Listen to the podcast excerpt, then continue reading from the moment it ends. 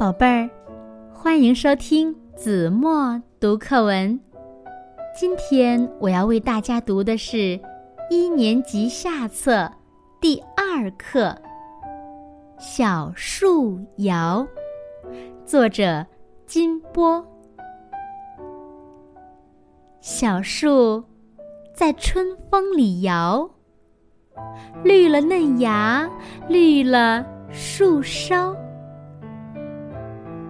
小树在春风里摇，红了花蕊，红了花苞。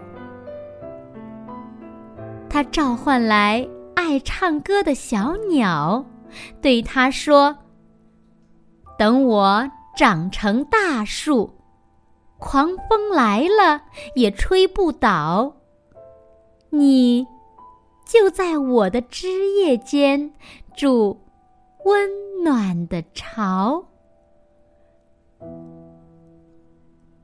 好了，宝贝儿，感谢您收听子墨读课文，我们下期节目再见。